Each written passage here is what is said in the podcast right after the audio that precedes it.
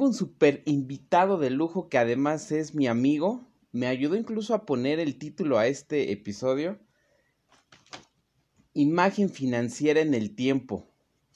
Quiero platicarles que yo lo conocí cuando iba en la vocacional, estudiamos en la, en la vocacional y creo que hasta vamos a tener ciertas coincidencias, pero lo vamos a ir platicando.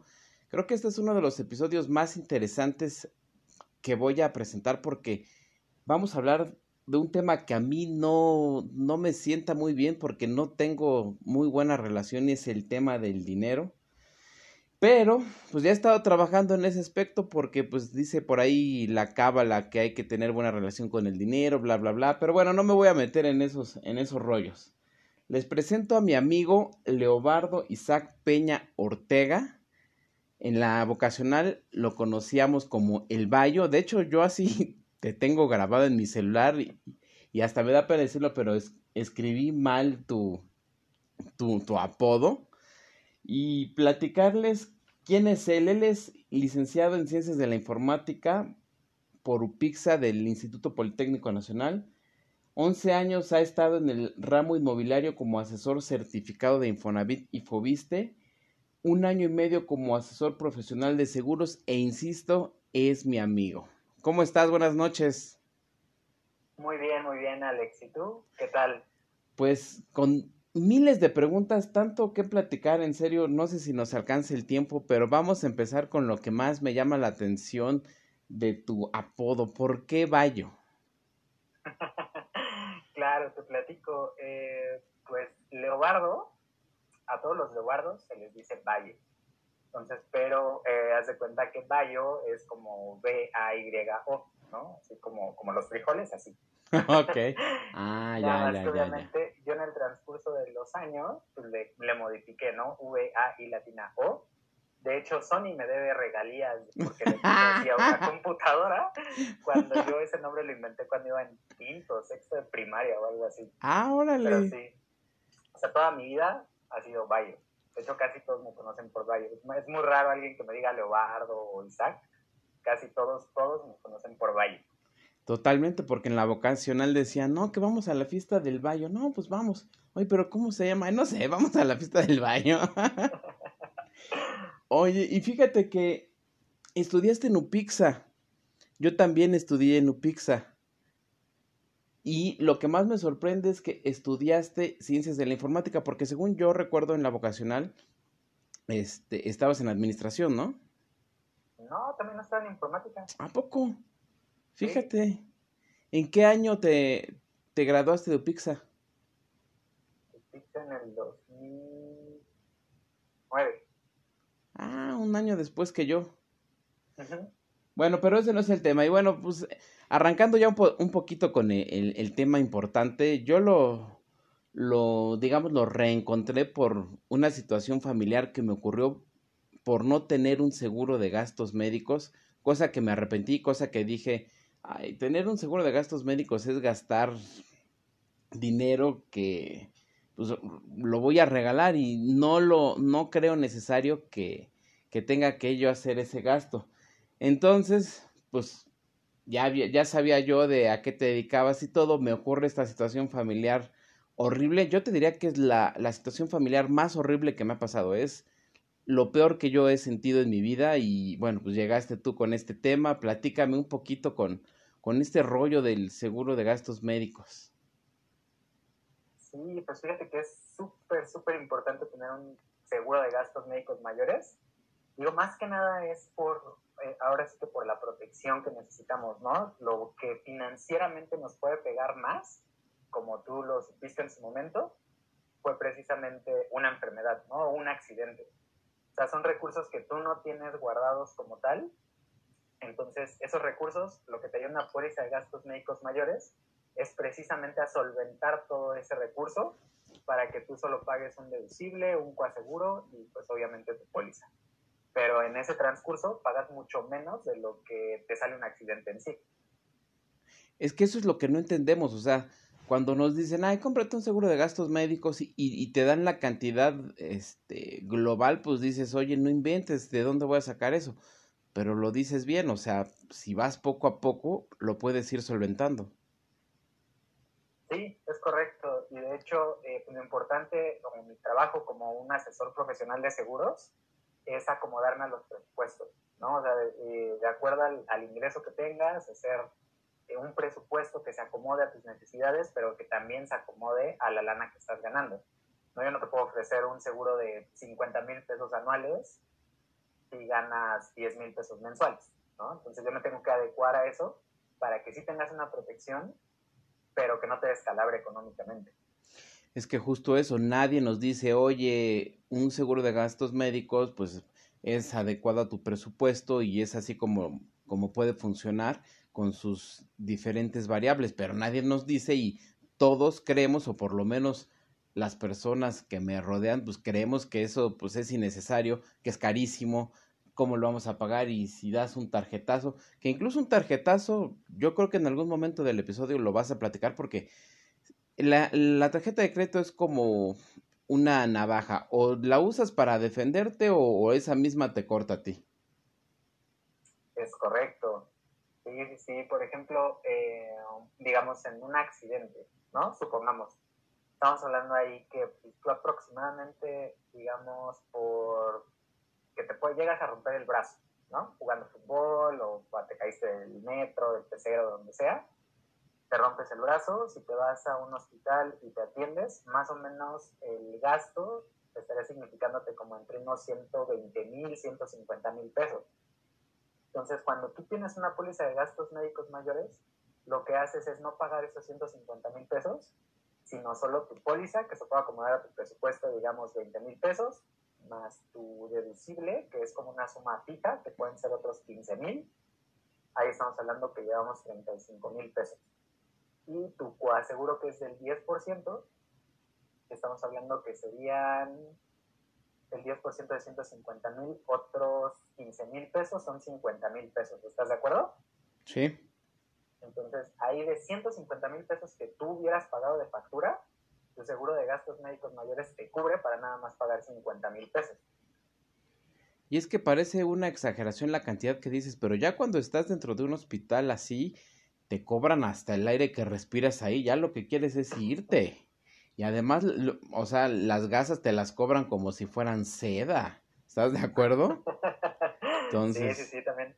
Eso es, eso es importante y pues todo eso te ayuda a tu póliza de gastos médicos. O sea que todo eso está incluido en tu póliza, entonces para que cuando llegue a pasarte algo así, pues obviamente tú no desembolsas todo lo que tienes que desembolsar, sino ese gasto lo absorbe, lo absorbe tu seguro.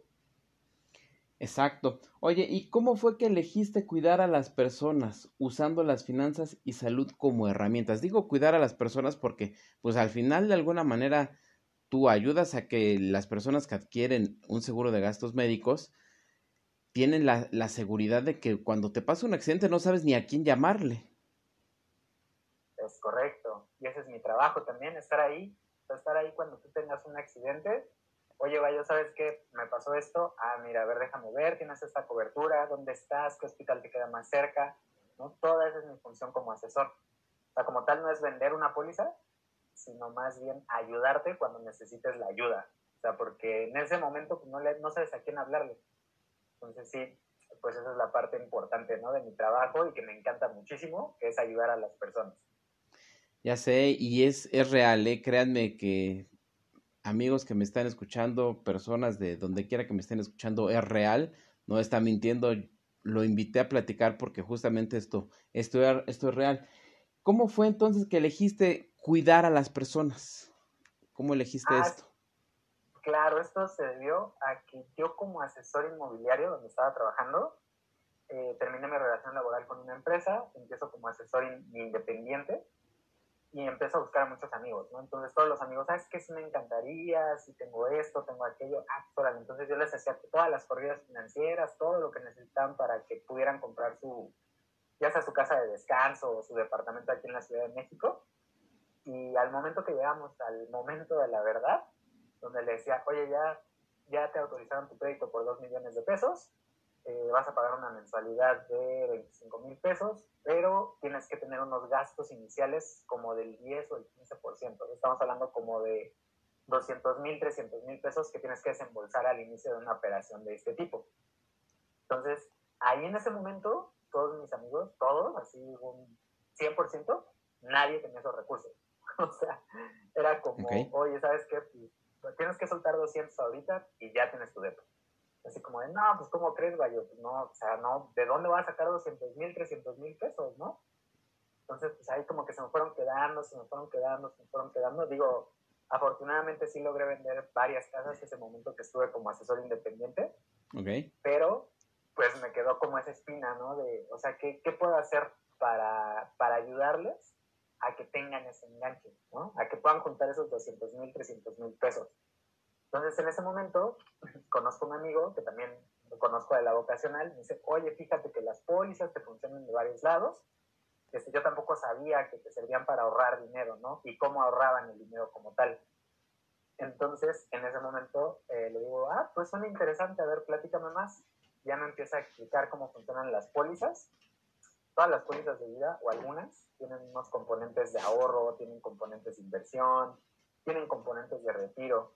Entonces ya dije, ah, ok, o sea, ahora sí puedo buscar a todos esos 100 amigos que busqué en su momento para las casas, pero para decirle, oye, ¿sabes qué? Mira, tengo un plan de ahorro a 10 años para juntar 200 mil, 300 mil, 500 mil pesos y que con esos 500 mil pesos, una, tú vas a estar asegurado 10 años, ¿no? O sea, vas a tener una protección tanto por fallecimiento como por incapacidad total y permanente.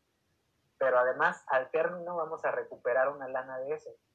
Entonces esa lana te va a significar que una, protegiste tu dinero, porque hay muchas formas de proteger el dinero en las pólizas, pero ahí lo proteges y además llegamos al ahorro y ya cumpliendo esos 10 años, pues ya tenemos un buen enganche para empezar una operación, a comprar un departamento, a comprar una casa y que ya no lo hagas como tal de ceros. Entonces así fue como, como llegué a esta parte de los seguros, que la verdad me, me encantaron muchísimo. Ya una vez estando en el mercado, pues obviamente conozco las pólizas de gastos médicos mayores. Entonces esas pólizas pues también se me hacen maravillosas porque al igual que tú y al igual que muchos de los que nos escuchan, no sabemos cómo funcionan, ¿no? Entonces se nos sale del presupuesto, pensamos que es algo inalcanzable o algo que solo los ricos tienen.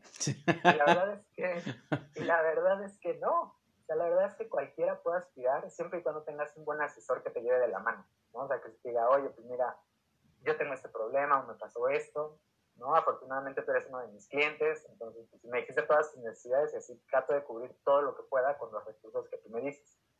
Entonces eso es como muy importante. O sea, así, así proteger a las personas, pero además ayudarlas a lograr sus metas financieras que tengan. Dijiste algo que me, me dejó pensando. Iniciaste en el ramo inmobiliario y empezaste a trabajar con tus amigos. Déjenme decirles que el Bayo era el más popular de la vocacional. No sé si de Upixa también lo eras, pero, o sea, si alguien no conocía al Bayo en la vocacional era porque de plano estabas perdido en la escuela y todos, yo recuerdo perfecto que, oye, vamos a la fiesta del Bayo, oye, el Bayo, oye, ¿dónde está el Bayo? Entonces, el Bayo, Bayo. Yo aseguro, te aseguro que eras el más popular. Entonces, cuando dices amigos, no es que tenías cuatro, cinco, seis, o sea, dijiste cien, pero yo creo que es una cantidad todavía más elevada. Sí, sí, sí, un poquito. De hecho, sí, me, ha ayudado mucho esta parte de, de la vocacional, que sí todo el mundo me conocía por mi casa. Digo, me, acuerdo perfecto una vez que estaba, eh, estaban ahí unos chicos tomando cerveza, ¿no? Conmigo. Me dicen, oye, qué buena onda, Bayo. a su casa para, para echar aquí el cotorreo y todo yo así como de, sí, súper buena onda ese compa, ¿ah? Sí, sí, sí, sí. Digo, soy yo, Bayo, ¿qué tal? Mucho gusto. Ah, no mames, Bayo. y, a, la, a, la, fecha, te lo juro que a la fecha me pasa que me encuentro personas caminando por la calle, Bayo, ¿cómo estás, hermano? Y me abrazan y todo el show. Y yo así como de, amigo, muchísimas gracias, qué bueno que te acuerdas de mí, pero disculpa, no me acuerdo quién es. Chin. Entonces me, da mucha pena con todos ellos, pero sí, sí, sí, algo hay de eso, de que soy un, poquito, nada más un poquito famosón. Muchos vendedores en cualquier ámbito venden solo por cubrir su cuota o ganar su comisión. Venden por vender y no le dan seguimiento al cliente. ¿Tú si lo haces? Sí, no, ¿por qué? Muy bien, pues ahí mi trabajo como tal no es vender una póliza, ¿no? O sea, vender una póliza es como pues, la parte inicial de mi trabajo pero en sí mi trabajo es ayudarte cuando necesites tus gastos médicos, o sea, toda esta parte de cuando tienes un accidente, tú mismo lo dijiste, no sabes a quién llamar, ahí me vas a llamar a mí. Oye, ¿qué crees? ¿Me pasó esto? Ah, sabes, pues tenemos este hospital cerca, lánzate acá. Una vez que llegues, este, avisa primero que vas de Seguros Monterrey, aquí está tu número de póliza, eh, yo te alcanzo o estamos en comunicación por teléfono y este, para ver los doctores, para ver todo lo que necesites, ¿no? O sea, mi trabajo es ese, mi trabajo es estar en el momento de la verdad, que es cuando algo te pasa, ¿no? Y eso es como en el caso bonito de los gastos médicos, ¿no? Porque los gastos médicos, pues puede ser un accidente, puede ser una enfermedad, pero ya en términos más allá, hablando de los ahorros, hablando de las pólizas de vida con estos componentes tan maravillosos que tienen, pues es estar ahí si ya no estás con nosotros, ¿no? Entonces, si tú ya no estás, pues yo lo que les digo a todos mis asegurados, mi número telefónico déjaselo a tu esposa, déjaselo a tu mamá, déjaselo a tus hijos, déjaselo a todo el mundo, por si tú no estás en ese momento, pues yo voy a llegar ahí y les voy a decir, ¿sabes qué? Yo, yo sé que te está doliendo mucho en este momento, pero te traigo una buena noticia. Él pensó en ti y te dejó una suma asegurada. Entonces vamos a hacer todos los trámites que te deban hacer para darte esa lana que él te dejó. Híjole, qué fuerte, Bayo, porque a veces son cosas que uno no quiere platicar ni, ni conversar con la familia. Lo peor es que es real, sucede y si no estás preparado después te jalas de los pelos porque no sabes qué hacer, qué pasó, qué dejó. Difícil, difícil, difícil. Y es correcto, y sí hay que ser muy sensibles en esa parte, porque sí, pues como tal ese es mi trabajo. O sea, mi trabajo es llegar con una buena noticia en el peor momento de tu vida. ¿Qué opinas de aquellas personas que utilizan sus tarjetas de crédito o créditos para fingir algo que no son? Vamos a meternos un poquito al tema más de, imagen. Gastan en celulares, caros, ropa cara. ¿Qué opinas? Pues yo no creo que finjan algo que no son. Más bien es que nuestra sociedad nos está bombardeando constantemente con un estilo de vida y un estatus que a todos nos gustaría tener. ¿Estás de acuerdo? Sí. Entonces, dependiendo de la edad que tengas, esto influye muchísimo en cómo gastas tu dinero. O sea, digamos, entre los 20, 30, 35, digo, ahorita hasta los 40 años, pues todavía piensas como tener la ropa más cara, el coche más caro, artículos que probablemente tengas que pagar como en abonos o con tu tarjeta de crédito, porque en ese momento no tienes el poder adquisitivo que necesitas.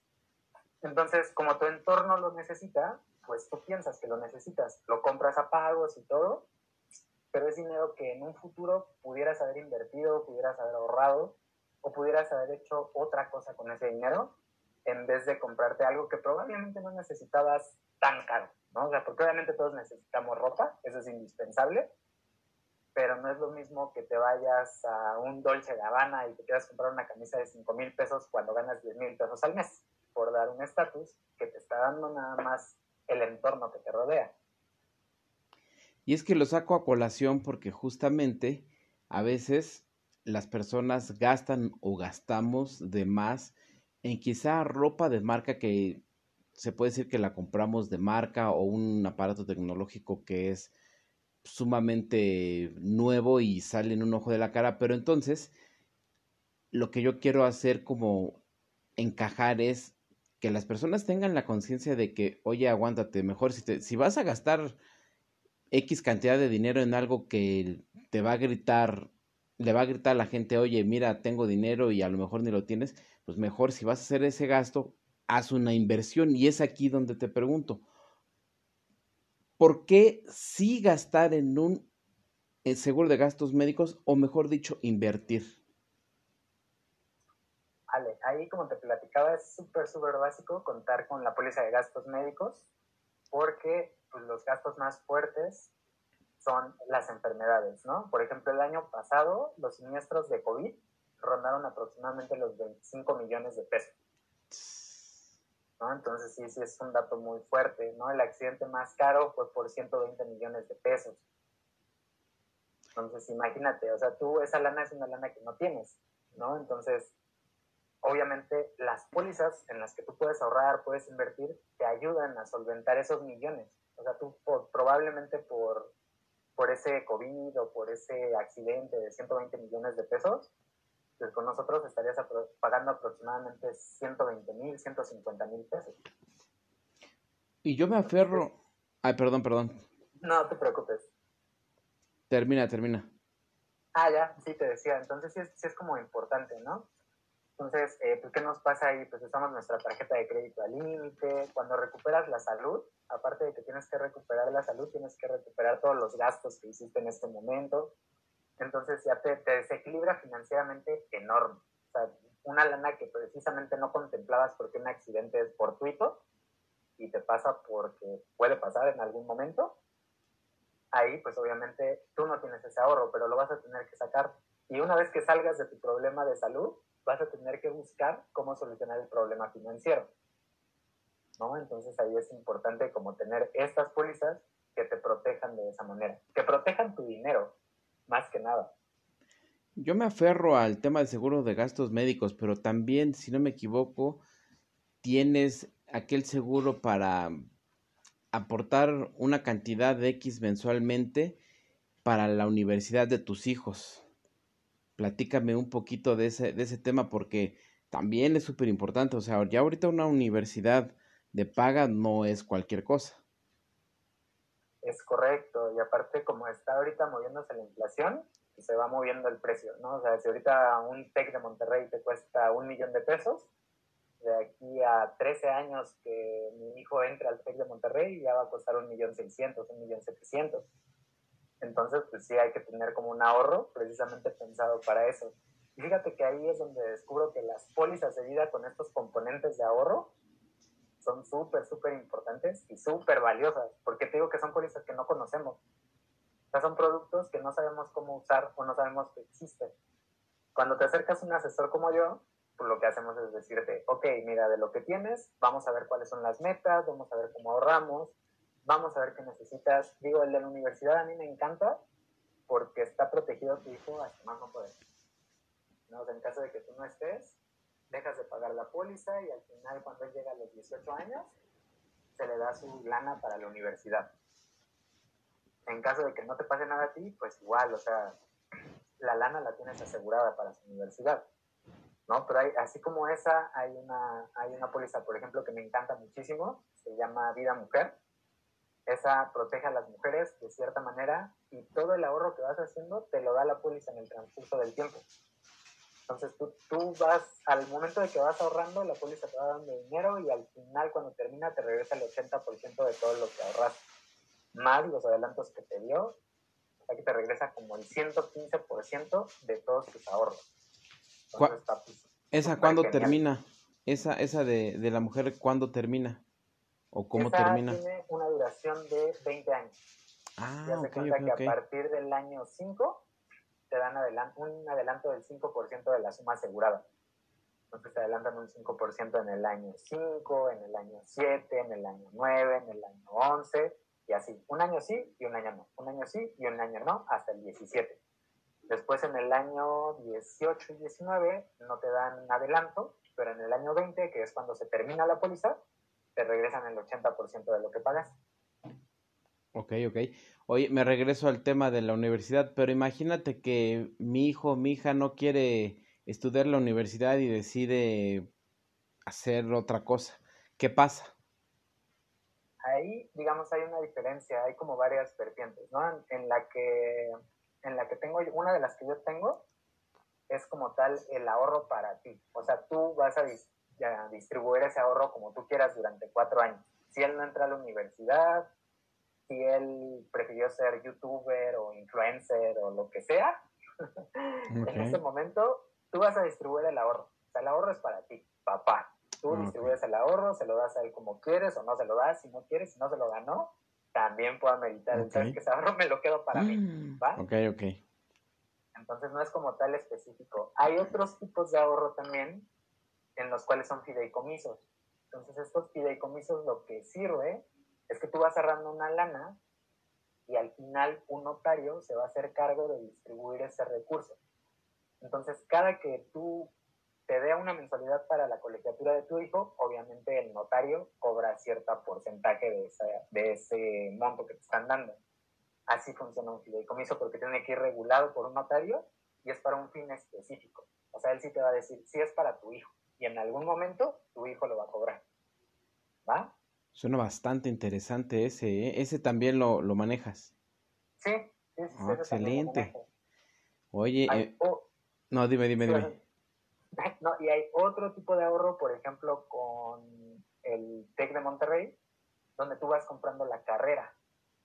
Entonces tú dices, ok, este, pues yo voy a querer que mi hijo sea abogado. Entonces vas comprando materias en el precio de hoy. Oye, pues tal materia me cuesta 10 mil, 15 mil pesos el semestre. Ok, la compro.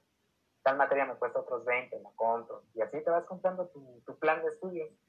Y ya cuando él llega a los 18 años, hace su plan de carrera, bueno, o sea, hace su examen de admisión, entra al TEC de Monterrey y ya tiene, la, ya tiene pagada por ti la licenciatura en, en Derecho. Eso está excelente. Y es que nadie nos platica que eso puede ocurrir. Entonces, a lo mejor las personas creemos que una universidad como el TEC puede ser inalcanzable, pero no. O sea, y si a ese, a ese esquema que dices le agregas una probable beca, pues, las cosas sucederían mucho más fáciles. Es correcto. Sí, sí, sí, cualquiera de los planes. Digo, a mí me gusta más el, que es la póliza de vida con el componente de ahorro, porque ese, una, no le tienes que pagar al notario nada. el recurso va directo a ti, ¿no? Y la otra es que no te pide la condicionante de que estudie en esa escuela, ¿no? Porque ese también es otro problema. en el transcurso de los años no, no sabemos, todos hacemos lo mejor porque nuestros hijos sean los mejores, pero correcto. probablemente si no quieren tampoco podemos obligarlos a que estudien derecho en el TEC de Monterrey. Correcto. ¿No? Entonces ahí pues ya tiene, eh, ahí pues tienes que hacer cierto tipo de movimientos para ver qué haces con esas materias que compraste y que tu hijo no quiere estudiar. Eso es cierto, y nomás porque estamos grabando, pero si no en una de esas ya te decía, a ver dónde firmo. oh, está súper interesante, súper interesante porque tampoco cuando somos chiquitos nos dan una educación financiera.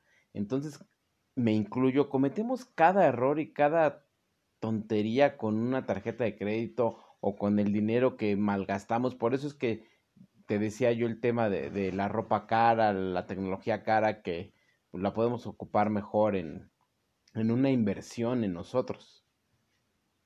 Y, y, fíjate que aún así no es tan imposible tener buena tecnología, buena ropa o todo. Digo, son cosas que te vas haciendo como con el tiempo, ¿no? Digamos, a mí me gusta mucho ver películas y pues mi fuerte es comprar pantallas, ¿no?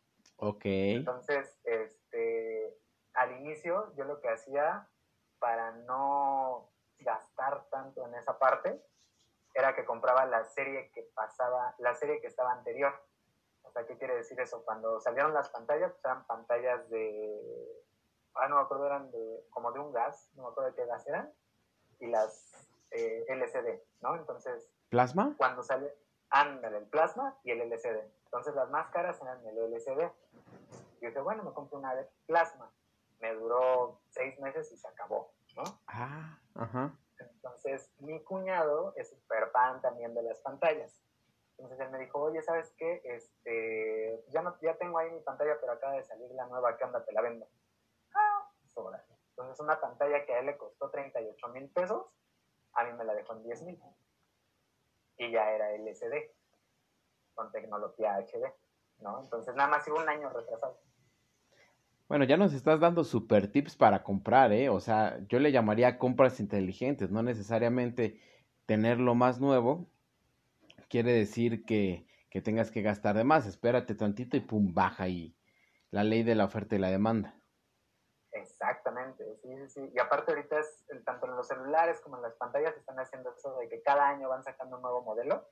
Entonces, por ejemplo, el celular, y el S9, que estaba como en 30 mil pesos hace tres años, que salió el S9, que era así como lo uh, choncho, hoy te cuesta 9 mil pesos en Liverpool. ¿no? Entonces, sí es la misma tecnología y es el mismo procesador y es lo mismo. Entonces, Nada más es cosa de ver qué quieres, más o menos cuánto tiempo te esperas y de que lo puedes tener, lo puedes tener en algún momento y en un precio mucho más bajo. Excelente tip. Vamos a pasar un poquito al tema de la ropa. Tema de, de, los que surge este, este podcast. ¿Cómo fue tu evolución en cuanto a vestimenta me refiero? Del estudiante que eras en la vocacional al profesional que eres hoy. No, pues fíjate que ahí sí tenemos un tema muy, muy, muy importante porque eh, pues yo mis papás por la crisis del 94 fue algo como súper fuerte, ¿no? Nos pegó súper cañón porque sí, este, digo, me acuerdo mucho porque tenía nueve años, no sé. Okay, Pero sí, eh, um, pues mi papá se quedó sin trabajo, mi mamá también, se fue a vivir a mi tía con nosotros, entonces pues, estábamos así como en comuna, entonces era como muy, muy difícil nuestra situación. Entonces, pues obviamente eso era, antes de eso, o sea, antes de, antes de los nueve años, de los ocho años para abajo, mi mamá tenía un buen trabajo, nos llevaba, por ejemplo, a comprar ropa a Liverpool, a Palacio de Hierro y así. Llega la crisis del 94 y pues ya es así de, pues vamos a comprar aquí en el tianguis o de la ropa que te regalen o cosas así, ¿no? Entonces así fue desde mis 9 hasta mis 15 años. Ok. pues ahora sí que ropa regalada, ropa de marca, ropa, ropa de marca, pues si había algo regalado que era de marca, pues qué padre, ¿no? Pero no era como... No era como el, estándar. Entonces, pues, ya de ahí también esto te, te, te genera como cosas en la cabeza. Porque yo a la fecha me cuesta trabajo comprar ropa. ¿no? Porque digo, ¿por qué voy a gastar en ropa? O sea, no tengo por qué gastar en ropa. Prefiero gastar en una pantalla que gastar en ropa. ok. Pero sí, gracias a tu podcast, a mi esposa, a varios amigos que me dicen, no, a ver, tienes que vestir bien, hermana. Entonces, vámonos de shopping y pues te vas a poner esto, te vas a poner aquello porque pues, obviamente soy un profesional de seguros que atiende clientes y que tengo que ver personas, entonces pues sí es mucho, mucho la proyección que tengo que ver con las personas, ¿no? O sea, no vas a ir y le vas a comprar a alguien que trae unos jeans todos rotos, tenis rotos, y te va a decir, oye, yo te estoy ofreciendo una póliza que tienes una, estás asegurado por 8 millones de pesos.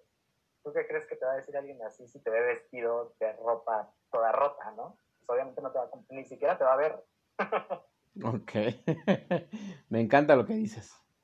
Entonces, pues sí, ahí ya tienes que tener como un estilo, tienes que tener como una imagen, y pues sí, precisamente para, para proyectar esta parte de, mira, ¿estás seguro conmigo? Porque pues yo estoy seguro de mí, ¿no? Entonces sí, tenemos esta parte que, que, que avanzar en eso.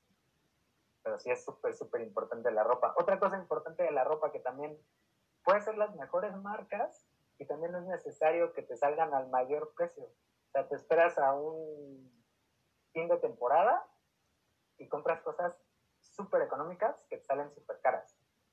Por ejemplo, chamarras, o sea, chamarras bonitas, no sé, de Diesel o de alguna marca así famosona, Eco, digo que son las que a mí como me gusta para la lluvia, okay. salen en 3 mil, 4 mil pesos, ¿no?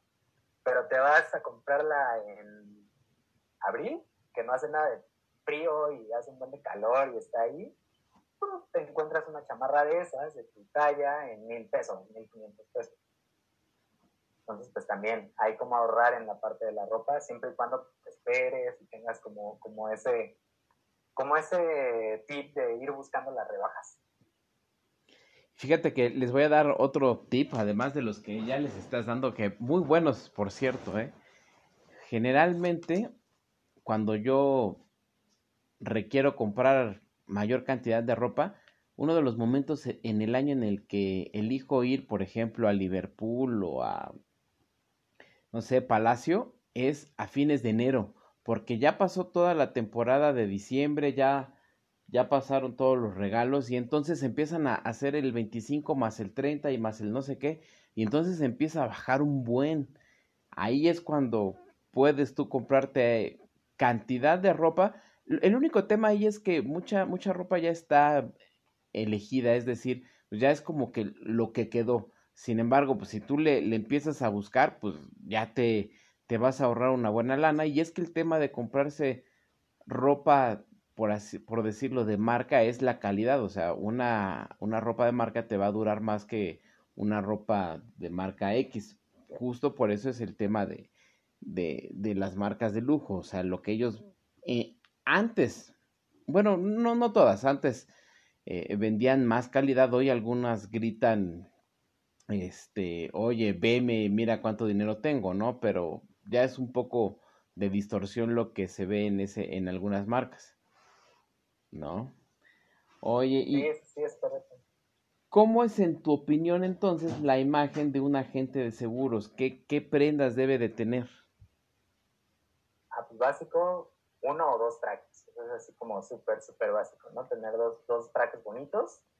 Este, por lo regular, pues también puede ser de manera casual, ¿no? Porque muchas veces, pues vemos a alguien de nuestra generación que, por ejemplo, nosotros, ¿no? Que dices, bueno, te puedo ver un sábado, te puedo ver un domingo, entonces igual no es que tenga que ir súper formal, pero sí bastante, bastante bien vestido.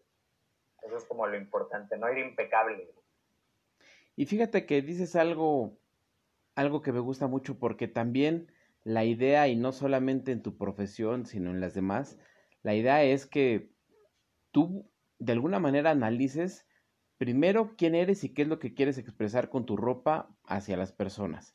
Luego, ver con qué, mm, con qué persona vas a platicar, porque no todas las personas tienen la misma, no sé, le voy a llamar eh, religión, este, preferencias, eh, estatus, de tal suerte que no es lo mismo que tú vayas a ver a, a, un, no sé, a un padre de la iglesia que pues igual, como decía, si te vas con un pantalón de mezclilla roto y sandales, pues te va a decir, oye, pues aguántame tantito, ¿no? Luego regresa. No es lo mismo a que si, por ejemplo, si tú sabes que vas a ir a ver a un empresario que para empezar va a tener poco tiempo para, para escucharte, pero que si ya están platicando, eh, eh, te, va a escuchar y, tiene interés. Entonces, ahí sí, ahí sí vas a, decir, ah, bueno, pues necesito comunicarle yo a este empresario que uno tiene que confiar en mí. ¿Cómo, cómo hago que confíe en mí? No necesariamente vas a tratar de, de usar un traje y corbata hasta acá, que depende del cliente, a lo mejor sí, pero si, si estás con un, empresario de, de, buen nivel, pues a lo mejor entonces sí ya te llevas eh, tu traje sin corbata o unos jeans negros con un blazer azul marino y una camisa. Este, a lo mejor ahí quizá no sería buena idea usar tenis, pero qué tal que vas con una ama de casa que también quiere adquirir el, el seguro de casa, pues entonces le bajas un poquito a la formalidad y entonces a lo mejor ahí sí ya te pones unos, unos, este, unos jeans, ¿no? Y es que tengo un episodio que hice eh, que denominé Pienso luego existo de tal manera que a veces por intuición elegimos nuestras prendas. De tal suerte que en el juego de la imagen física, la idea es que hay un concepto que, se llama imagen, la imagen es relativa. De acuerdo a tu personalidad, a quién eres, a tu esencia, a tu estilo, que, el estilo no es que hablemos de, un tema de, moda, el estilo es la expresión de la individualidad. ¿Qué es lo que le quieres decir tú a la gente que eres con tu ropa? Eh, respetando eso, eh, dentro de igual de la imagen, la relatividad de la imagen es cuáles son tus objetivos cuáles son y quién es tu audiencia. Entonces es como tú vas a ir tratando de, diseñar tu, tu, outfit para que puedas comunicar lo que quieras comunicar con a tus clientes. De tal manera que estamos hablando de, de, diferentes escenarios, escenarios, en, el, en tu cliente, el padre, en tu cliente, el empresario, la, la clienta ama de casa. Entonces, justo en eso consiste la, la relatividad de la imagen. A veces no es necesario tener un experto que te diga, oye, vístete así, así, así. Pero ya como, como por default tú dices, oye, a ver, espérate, Alex, vas, vas a hacer esto, pues, trata de, usar esto. O sea, es por ejemplo, quizá para ir a... Cuando me imagino que tienes que hacer nada más trabajo de, de escritorio, pues te vas a vestir de diferente manera. ¿Estás de acuerdo? Sí, correcto. De hecho, si jeans, una playera y es como trabajo administrativo y te ventas, pues puede ser un día al mes. Que digas, pues sí, no o sea, igual ya estando con sandalias y así, porque gracias a Dios y a mi trabajo estoy desde casa, entonces pues, también muchas veces eso es como importante. Entonces, bueno, puedo estar cómoda aquí en mi casa, no tengo como, no voy a salir a ver clientes, estoy súper cómoda aquí, ¿no? Ya voy con el ama de casa, pues ya me voy de cierta manera, voy con el empresario, pues ya de cierta manera, ¿no? Y va dependiendo mucho de, de hacia dónde, o sea, ¿qué quiero proyectar? Lo que a mí me gusta proyectar es confianza y seguridad, ¿no? Por eso te digo, impecable. O sea, mientras puede ser cualquier tipo de ropa, siempre y cuando, pues, obviamente limpia, bien planchada, en buena calidad, o sea, no, en buena calidad me refiero a que bien, ¿no? O sea, que se vea bien la ropa. Sí, claro, no, no podrías llegar tú con una camisa que está deshilachada, este, ahí con un botón volando y, y, las mangas ahí medio ya desgastadas, porque pues sí, justamente no vas a comunicar seguridad ni vas a comunicar confianza. Va, el, la otra, la, tu contraparte va a decir, oye, pues espérate, antes de, de, de que yo adquiera un seguro, pues adquiérelo tú, ¿no? Casi, casi. Sí, es correcto. Oye, y justamente para allá voy. Quizá pudiera hacer una pregunta un poco, un poco más íntima, pero como, como tú desees eh, responderla o no. ¿Tú y tu familia cuentan con algún tipo de seguro? Sí, de hecho ahorita tenemos dos. Uno precisamente es el que te digo que, que me encanta, que es el de la universidad de mi hijo, ¿no? Entonces sí tengo ahí el ahorro, aunque nosotros somos politécnicos y nos gustaría que nuestros hijos fueran para allá, ¿verdad? Totalmente, totalmente.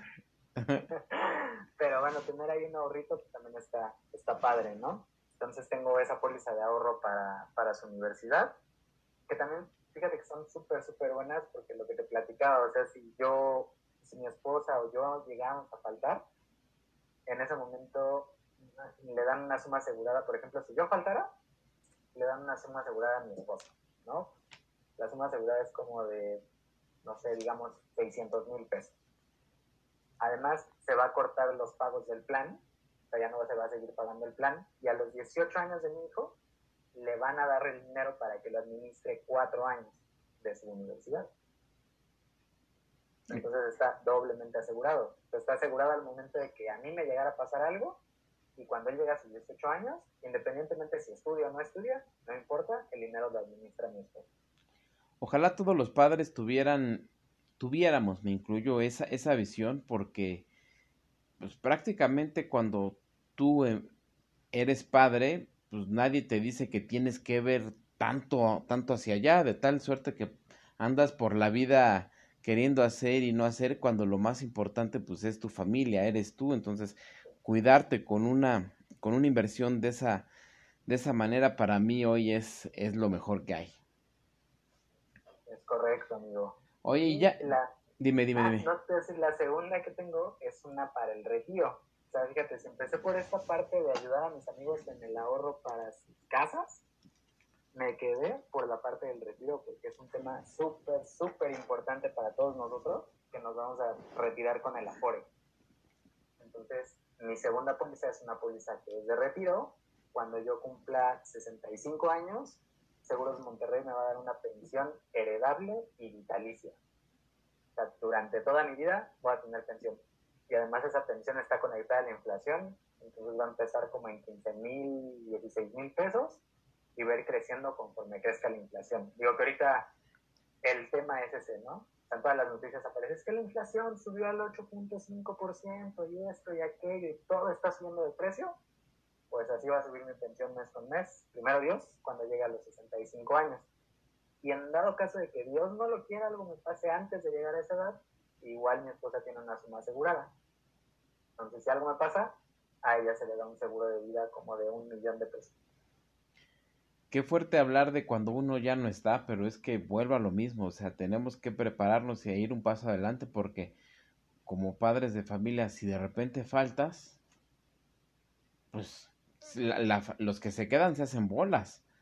Pero pues el chiste es dejar algo para, para tus seres queridos cuando no están, prepararlos justamente para tu ausencia.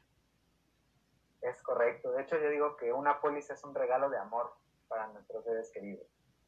Así como tal, tú les estás dejando todo lo que pudieras, eh, pues lo que llegaran a necesitar eso, ellos en caso de que tú no estés. Entonces es así un amor, así como el amor incondicional que les tenemos, pues dejarles una lanita ahí es súper, súper importante.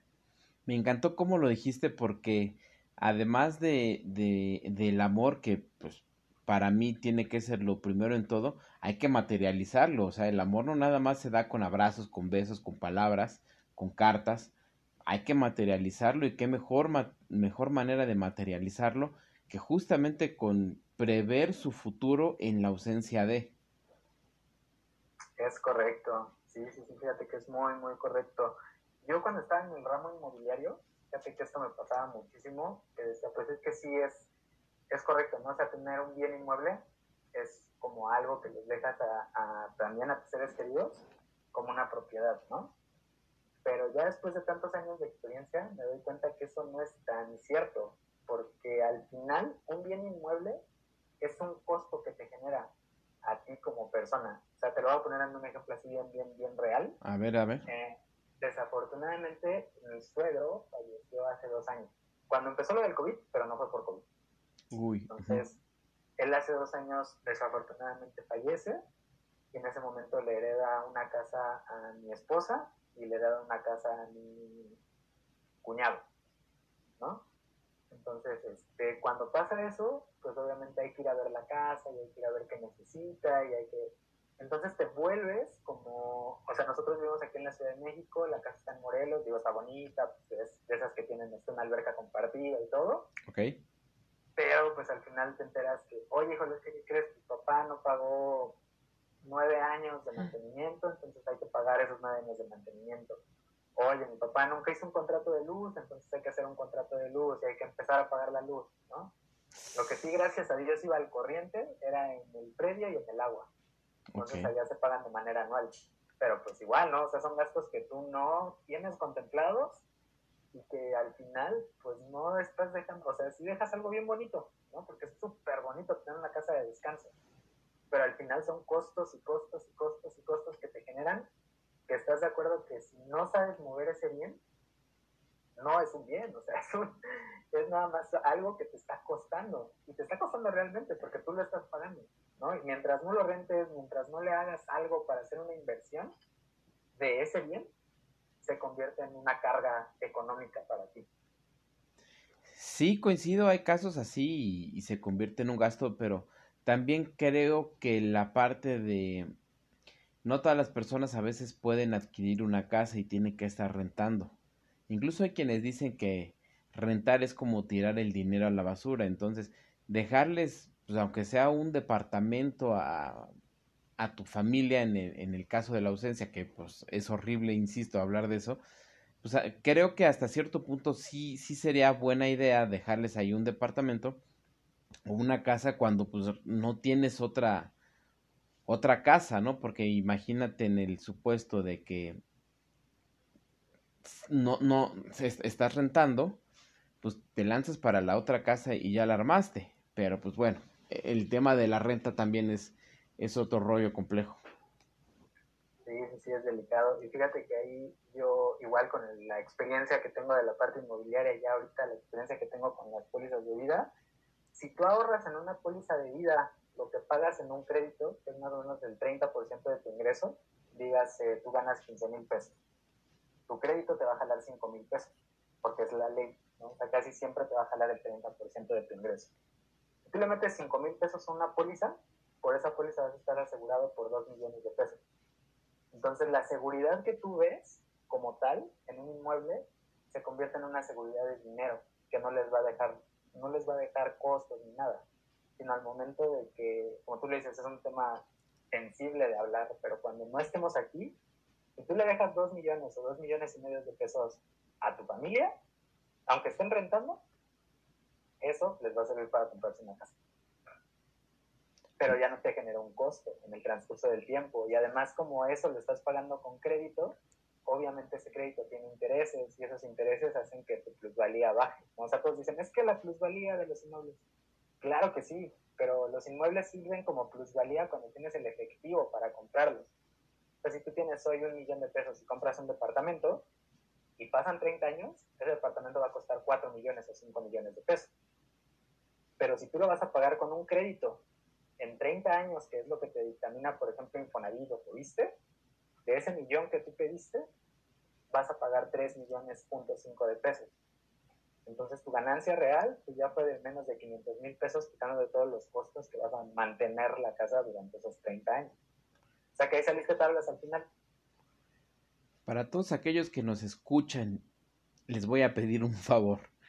Que vuelvan a escuchar el episodio por si tienen alguna duda. Y si no, no le agarran al final, que te marquen, que te escriban, porque a mí estos temas de verdad me cuestan un poquito de trabajo y me los has explicado y me los ha explicado mi esposa, entonces les voy a pedir que lo escuchen otra vez y que te, te escriban para cualquier duda y, y, ojalá por ahí se genere también más regalos de amor. Correcto, amigo, sí, sí es correcto. Oye, dos, dos cosas rápido. Fíjate que hace rato decías que era heredable lo de tu afore. ¿Correcto? ¿Es ¿No? Lo de mi póliza de retiro. Por ejemplo, tu póliza de retiro. Ajá. Es diferente al afore, porque yo ya no tengo afore. Yo ya no estoy como empleado de un patrón. Ah, claro, claro, claro. Como de manera independiente. Entonces yo tengo que pagar mi plan privado de pensión. Ok.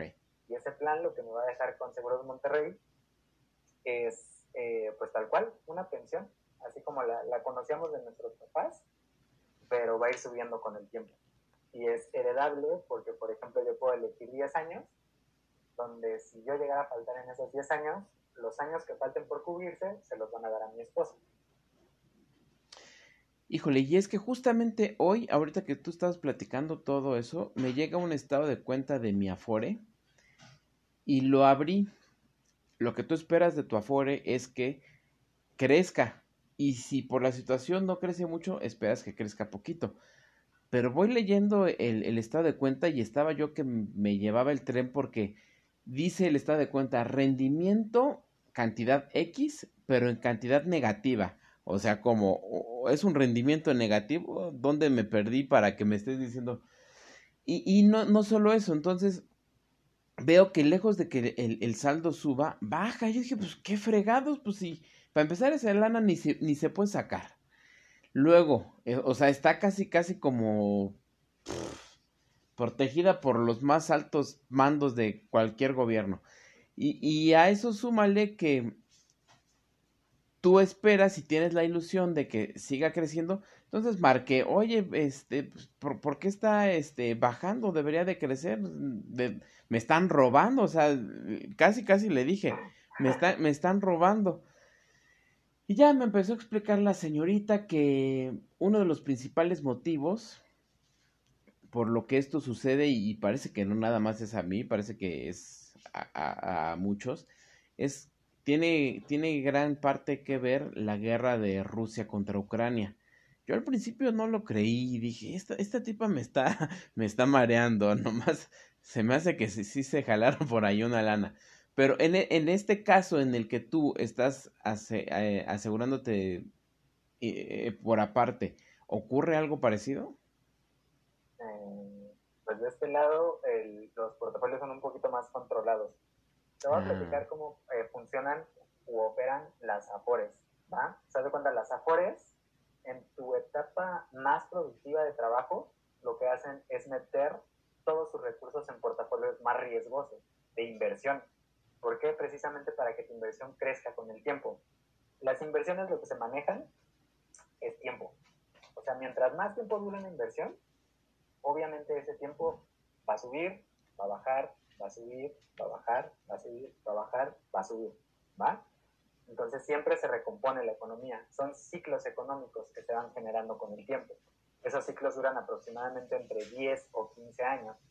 Ahorita lo que pasó con las Afores, y no eres el único, a todos les pasó, todos llegaron sus estados de cuenta negativos. Yo que no tengo ahorita patrón me llega mi estado de cuenta, igual me llegó negativo. Ah, ajá. Fue porque una, toda la pandemia generó una crisis económica. Entonces, independientemente de a que haya estado en el mejor portafolio, todas las acciones bajaron por la pandemia. Entonces, ahorita la pandemia, pues hace esta, este efecto de que todo se vaya para abajo.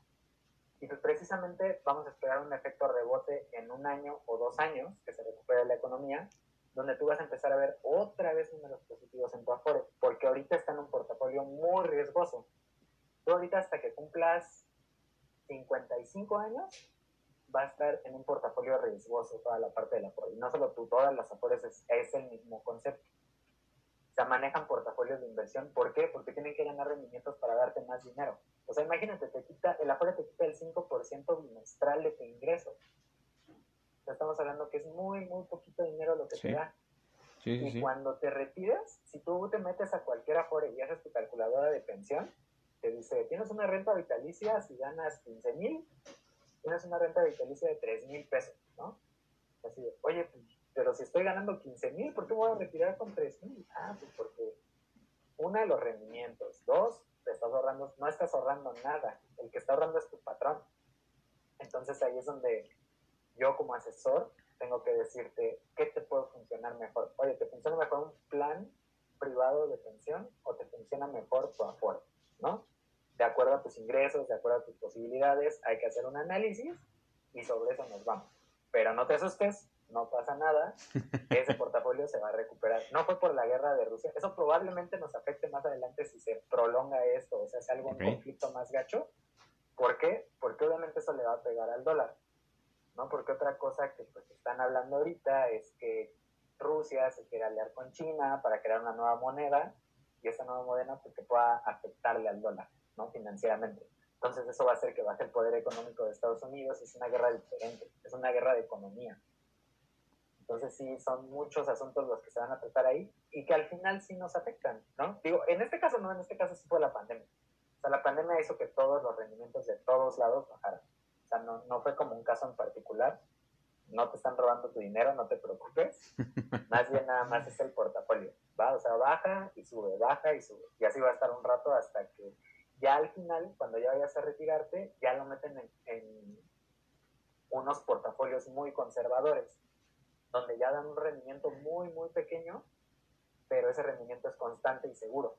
Entonces ya todo lo que generaste de rendimientos riesgosos se concentra en esa parte y al final ya vas a llegar a la parte de la pensión. Y al final el Afore te va a decir, ¿qué quieres? De acuerdo a las semanas que tengas cotizadas, a la lana que tengas guardada, yo te puedo ofrecer una renta vitalicia, que es una renta durante toda tu vida, o te puedo dar la lana en una sola exhibición, ¿no? Te doy todo lo que has guardado más el rendimiento que hayamos ganado, te lo doy, o te doy la renta vitalicia. Pero pues, la renta vitalicia es como un 20%, 30% promedio de todos los ingresos que hayas generado en tu vida.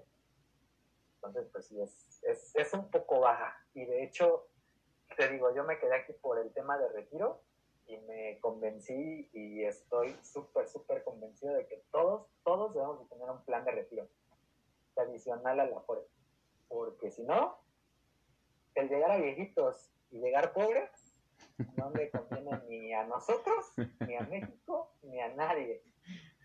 Oh, chavas, chavos, pues ya saben, si quieren hacer que su, su dinero rinda y sea una inversión, por favor, llámenle a mi amigo Bayo para que los oriente, para que los, los eduque, porque pues no quiero decirlo, pero sí me estás educando un poco, o sea, me da, siempre te, yo al inicio decía que esta relación del dinero, yo no, no, no es lo mejor, pero pues ahí vamos, ahí vamos con, con este tema. Y fíjate que eh, dijiste dos años de, de un sube y baja, se me hace un buen, se me hace un buen, pero bueno, pues así, así es la cosa y, no está en mis manos. Es correcto. Sí, pero no te preocupes, eso, eso, eso tiene que generar rendimiento porque así son los ciclos económicos. Oye, ahorita que dices ciclos económicos, no soy muy brillante con las matemáticas, debo de admitirlo, tengo otras habilidades, pero me acuerdo que en la carrera justamente llevé macroeconomía y microeconomía. Macroeconomía apenas si la pasé. Sí me da pena decirlo, la pasé con seis, pero quien haya estudiado en el Politécnico sabe que un seis no es regalado, que nadie te, te regala un seis se escucha un poco mediocre, sí, y me da un poco de pena, pero es que, o sea, yo entraba a todas mis clases, tomaba apuntes, hacía los ejercicios y aún así pasé con seis, entonces, para aquellos que creen que un seis es de panzazo, por favor métanse al poli o investiguen a gente de que estudiamos ahí y van a ver si es cierto o no. Sí, sí, sí. Fuertísimo, fuertísimo el poli en esa parte. Oye, ya para terminar y dejarte descansar, no quiero dejar de largo y quiero hablar sobre el tema de la música. Hablar contigo y no hablar de música es imposible. Platícanos cómo iniciaste en la música y cómo te ha acompañado en tu crecimiento como persona. Pero cuéntamelo todo porque, pues yo de hecho te fui a ver una vez a, un toquín y demás. fíjate que, que, sí me encanta muchísimo, muchísimo la, la música, ¿no? Desde que era muy pequeño. Desde que era pequeño me gustaba mucho el cine y el, conlleva el cine mucho los soundtracks, ¿no? O sea, escuchar como toda la música que lleva el cine. Entonces eso me encantaba, ¿no? Escuchar la música de las películas ya un poquito más grande me empezó a gustar Metallica, Los Héroes del Silencio, Hombres G, Limp Bizkit, ¿no? Entonces era como una combinación súper rara, ¿no? Aparte de que me, como en mi familia casi nadie bailaba y eran mis dos tías y mi mamá, pues eran así como de, pues que baile, pues vamos a enseñarle a bailar a Vallito para que pues, no sepa bailar a todas, ¿no? Ok. Entonces, pues eso también ah, influyó a que me encantara la música. O igual me encanta la salsa, me encanta el reggae, me encanta todo tipo de música. No, incluso hasta el reggaetón. O sea, yo me acuerdo muchísimo que en la vocacional, te lo juro, todos bailaban la de Yo soy tu maestro, que eran como los inicios del reggaetón. y son así amigos que ahorita te dicen, ay, no, qué asco, yo nunca en la vida he escuchado Ay, claro que sí, ya te... No, entonces incluso esa parte pues, me late, ¿no? Pero pues sí, me, me gusta bastante, entonces pues ya de ahí en la secundaria empecé a tocar la guitarra, creé, hice una banda de new metal cuando estaba de, de, moda, okay. así que Korn y Limp y así, hice una banda, ¿no? Entonces, eso fue como por la secundaria. Y después para la vocacional, que fue cuando nos conocimos, ahí me invitaron a una banda de ska, que no tenía nada que ver con el metal, ¿no? Nada, nada, nada, nada. Nada. Y de hecho no conocía de ska. O sea, era así como de... Ah, poco? Sí, así que me hablas, o sea, yo no conozco eso. Ah, sí, mira, y me empezaron a pasar un buen de discos de Panteón y de Nana Pancha, Salón Victoria. No puedo Pero creerlo. mis, mis 17 años yo no conocía el ska. Creí, te juro que yo creí como que lo, lo traías en la sangre eso.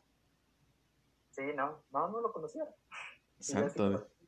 ¿De qué me hablas? No? O sea, yo no, y antes no era como tan accesible toda la música, o sea, era como lo que te escuchas, lo que te gusta, ¿no? Y buscas lo que te gusta. Pero no era de, como ahorita que te suben un video, se hace viral y ya traes la música en la cabeza, no, pues que va a pasar eso, ¿no? Entonces ya, de ahí me voy a la banda de ska, me estoy ahí un rato, en la universidad este, dejé de tocar un rato. Ah, antes de eso, pasando de la secundaria a la prepa, me invitaron a una banda de versátil, de esta de 15 años y de, y de bodas y así. Y también eso era, era, como uno de mis sueños, así de, oye, pues es que se gana súper buena lana de este lado, ¿no? Pues me pagaban a 1.500 pesos por tocada. Aparte de la comida, aparte del trago, aparte de la fiesta, ¿no? Era un buen en ese entonces. Sí, sí, sí, era muchísima lana. Entonces dije, oye, está padre, ¿no? Está, está bonito. Y ya, este, entrando a la banda de ska, por ejemplo, veo que no cobran. Y ya se ve, oye, pero ¿por qué no cobran, no? Pues si este es un negocio, hay que cobrar. ¿A poco? Y ya, entonces ahí empecé a, a, no a ser manager, sino a decirle a los que según eran nuestros managers, cobra, ¿no? O sea, cobra, lo que hagas, cobra. ¿No? Ya pasamos a la banda de reggae, igual cobra, o sea, es un negocio, cobra. Ya después hicimos una banda de con un amigo también de la vocacional de, Oso, ¿te acuerdas de Oscar? Sí, por supuesto. Entonces con él hice una banda de como entre Zoe y así. Nos estuvimos un rato solitos. ¿A poco? Ajá. este, pues sí, ya estuvimos ahí como, como haciendo cosillas, ¿no? Todavía no sabemos cómo bien a tocar, pero estuvimos ahí haciendo cosas. Y en ese entonces fallece mi papá. Entonces siempre en una depresión así súper, súper fuerte, ¿no? Porque si dice, no, no, no quiero salir, no quiero hacer nada. Y te lo juro, seis meses no hice nada, ¿eh? Nada, así, nada. Mm. Ni fui a la escuela, ni, o sea, perdí materias, perdí un montón de cosas, porque sí me deprimí así muchísimo. Y lo que me sacó adelante fue que un amigo me dijo, oye, es que, ¿qué crees? Estoy abriendo un bar aquí por Reforma y, e Insurgentes entonces, pues tienes una banda, ¿no? ¿Por qué no la traes y hacemos unas pruebas y así? Y fue por eso que me levanté a otra vez a la vida de decir, bueno, pues, pues sí, vamos a tocar y así todo. Y ya empecé otra vez con todo el show de la música. Entonces sí, quiero decir que la música salvó, salvó mi vida muy, muy cañón.